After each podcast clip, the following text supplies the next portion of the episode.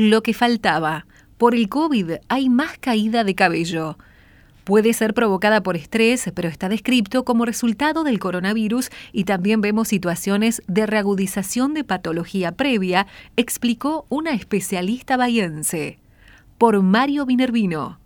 Cansancio, neblina mental, angustia son algunas de las varias consecuencias que deja el COVID luego de su paso por el cuerpo humano. Por ser resultado del accionar de un virus del que se desconoce en gran medida, los especialistas van poco a poco detectando estas y otras situaciones posteriores al contagio y analizar hasta qué punto se relacionan con la enfermedad. Pero además se van sumando observaciones. Una de ellas es que han aumentado en cantidad considerable las consultas por caída de cabello, tanto en hombres como mujeres, de personas que han atravesado por la enfermedad, tanto aquellas que tuvieron síntomas moderados o severos como los que la vivieron de modo asintomático. María Inés Peralta, médica especialista en dermatología y jefa de unidad de dermatología del Hospital Municipal, mencionó la nueva que efectivamente se están atendiendo más casos y consultas por caída de cabello. Puede ser provocada por estrés, pero está descrito como resultado del COVID y también vemos situaciones de reagudización de patología previa.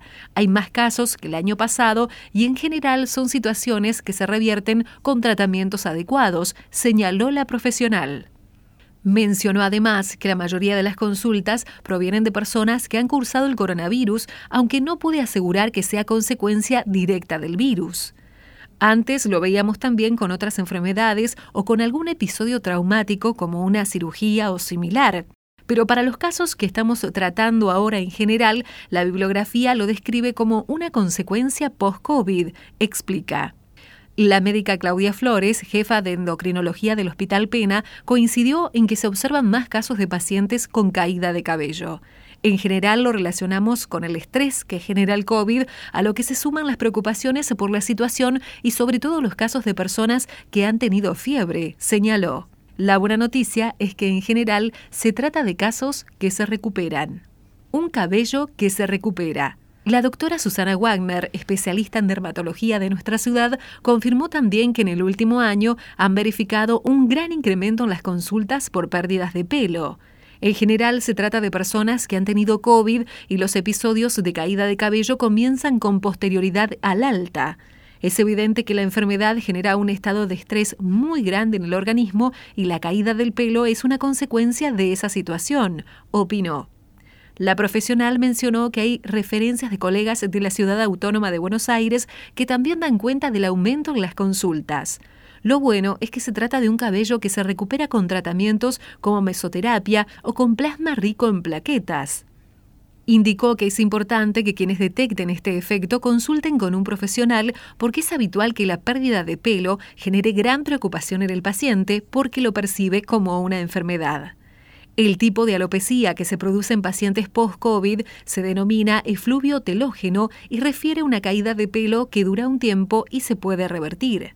En otras partes del mundo los médicos habían observado este tipo de caída de cabello desde mediados del año pasado, después de que pasó el pico en países como Italia y España. Por lo general, la pérdida ocurre entre dos a cuatro meses después del diagnóstico del COVID. Se trata de una caída aguda y que puede ser importante en cantidad, lo cual provoca preocupación y ansiedad.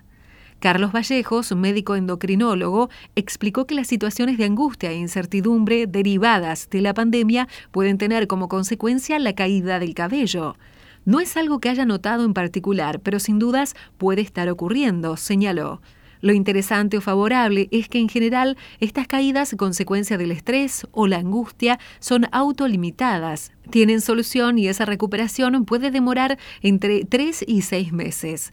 También los profesionales detectaron que quienes tuvieron un impacto más severo en sus cuerpos a causa del virus, particularmente fiebre, son más propensos a perder cabello es algo que se detectó en pacientes de todas las edades y que se hace más notorio en quienes tienen una caída previa.